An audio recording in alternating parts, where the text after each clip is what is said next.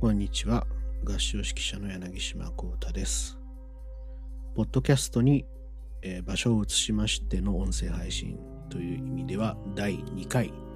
ということになります。えーこれからね、なるべくこう続けていきたいなと思っているんですけれども、えー 頑張ります。今回は、オンラインコーラス、鍵括弧付きオンラインコーラス、鍵括弧閉じみたいな感じですかね。について、えお話をしていきたいかなと思っています。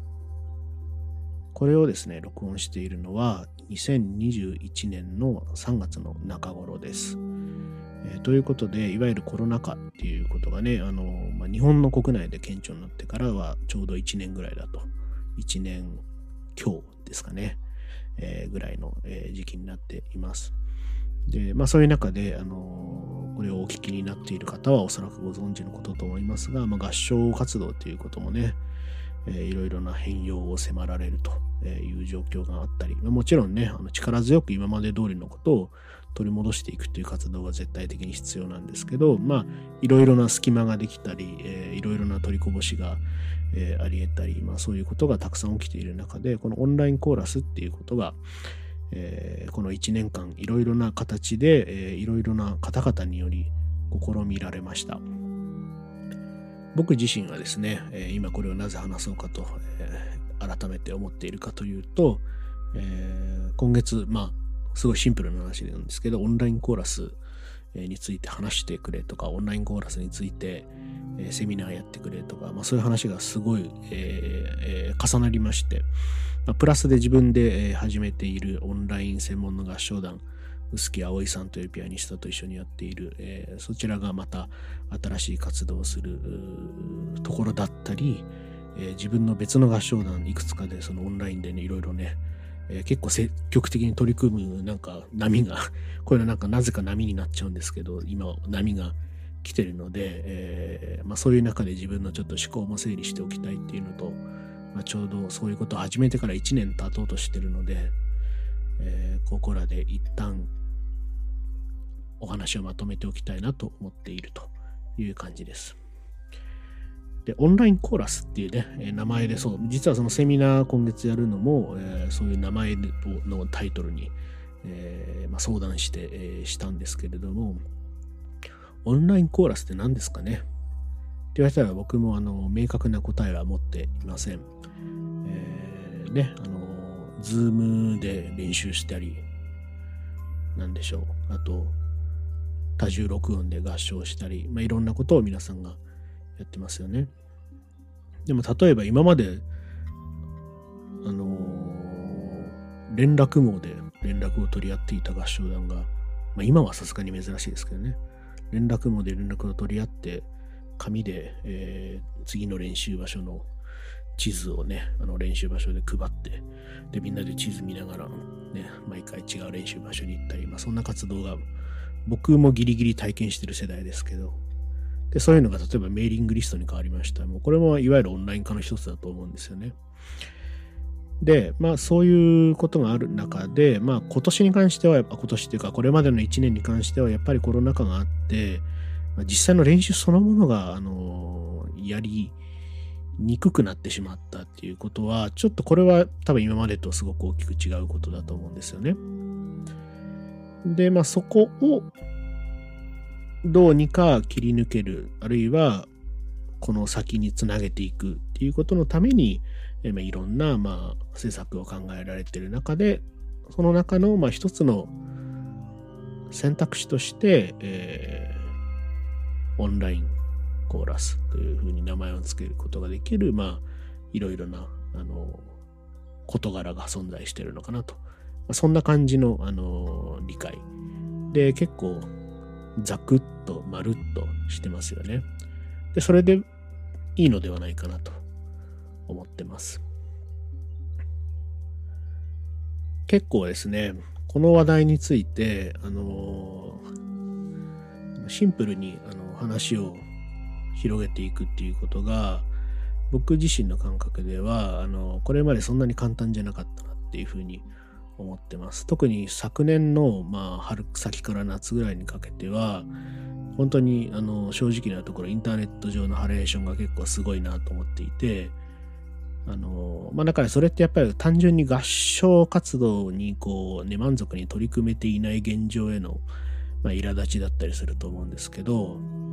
なんかこう、そういう時にね、なんかあの一つのあのはけ口のようにあの話が広がっているなというふうには思っていました。まあ一方で、あのこういういわゆる、まあ、かんちゃんと見ていくと全然難しいことは何もないと思うんですけど、まあ、あの新しそうなことをそしてねオンラインっていうこう名前から想像される何かみたいなことに対するやっぱり危機感がすごく、まあ、あるっていうのはあのとても理解できることなのかなと僕自身はすごく思っています。まあ、なので、なんかそういう、こう、いうことを、まあ、ある種、まあ、なんだろう、どうやったら、あの、気持ちが解きほぐれていくんだろうかなっていうことをもちろん考えたりはするんですけど、でもそれはまあね、時間を、あの、経て、それぞれの皆さんが、あのね、このことについてニュートラルに考えられるようになっていくっていうのは、あの全員レベルではなかなか難しいことなのかなと思うんですけれども、でもやっぱ1年、ま、経って、やっぱそれなりに成果を上げた部分もあるかなっていうふうに思うし、まあ、うまくいかない部分っていうのはもちろんあるんですけど、でもうまくいかない部分がうまくいかないがゆえに、なんていうのかな、従来の価値観を既存しているということには、まあ、同時にはならないのかなというふうに思っているので、いろいろ僕は試していけばいいかなと思っている派です。で、実際いろんなことを試してきました。えー、まあ、単純に言うと2つありますよね。1つは、その、まあ、いわゆるオンラインレッスンとか、オンライン、えー、まあ、練習みたいなことです。えー、まあ、主に例えば Zoom とかそういうビデオチャットみたいなものを活用したり、あとはね、あのその場で全員に録音してもらって、それをその場で提出して、その場で、レビューするみたいなスタイルもあったりも、するんですけれども、改めて言っておきたいことは、まず、まあ、例えばそういうね、ビデオチャットっていう技術の限界があるので、え同時性がありません。遅延します。音質が悪いです。あの、倍音を拾える帯域が違います。それぞれの演奏者の、えー、通信環境、録音、いわゆるマイク、えー、音響系の環境、それぞれで、えー、出てくるアウトプットにも大きく違いがあります。そういう意味で、あのパッとその空間に出た音から何かを判断するっていうことは非常に難しい。これ大きな問題ですね。で、そして、そう同時性がないから、まあ、合唱の響きは存在しません。これもすごく大きな問題ですね。一方で、あの一人一人のあの歌っている歌をその場で耳を傾けるということに対して時間を割く、えー、ということを、まあ、ある種最初はそうせざるを得ないからそうするんですけれども、でもそうすることによって、その一人一人が実際どのように、えー、作品と向き合っていたのかっていうことが、あの、つぶさに理解されるっていうのは、ある意味で大きな発見なのかなというふうには思いました。何て言うんでしょうね、まあ、合唱の中にま個人がいるということを、なんか、あのー、大変具体的な形でそれを発見するということですね。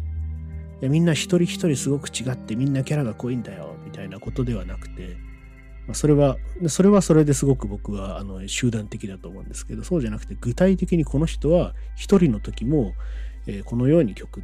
に当たっているみたいなことがわかる。でこの人はこういうところでえー、引っかかるとかいうのがわかる。このことは僕自身合唱指揮者としてはとても大きな発見でした。っていうのはあの合唱だってやっぱそのね実際の場で同時になっている音で何かしらかのこう傷を探します。でそこに対してどういう手当てができるかって考えるんだけどそれは常に集団としてあのこう輪になったあの足し算の結果の輪になった状態で出てくるものに対してどうアプローチするかということなんですけれども、一人一人でもちゃんと耳を傾けると、その輪に至るまでの個人っていうのは本当に多様で違うところで問題を抱えてるわけですよね。で、そこを直していきながら全体に向かうっていうアプローチを、えー、取ることができるっていうのは、あのー、新しい時間の使い方かなと思いました。それは普通の合唱の稽古だとそんなことやってたら効率悪すぎるし、あの合唱的でもないしすごくやらないことだと思うんですけどでもそのやり方でアプローチするっていうのはすごく大きな捉え方なのかなと思いました。えー、続き、えっと、リモート合唱っていうことについても、そしてそのリモート合唱を専門にした合唱団ということについても、まあ、お話をしていきたいかなと思うんですけれども、それは次の回に回したいと思います。また次回もぜひお聴きください。ありがとうございました。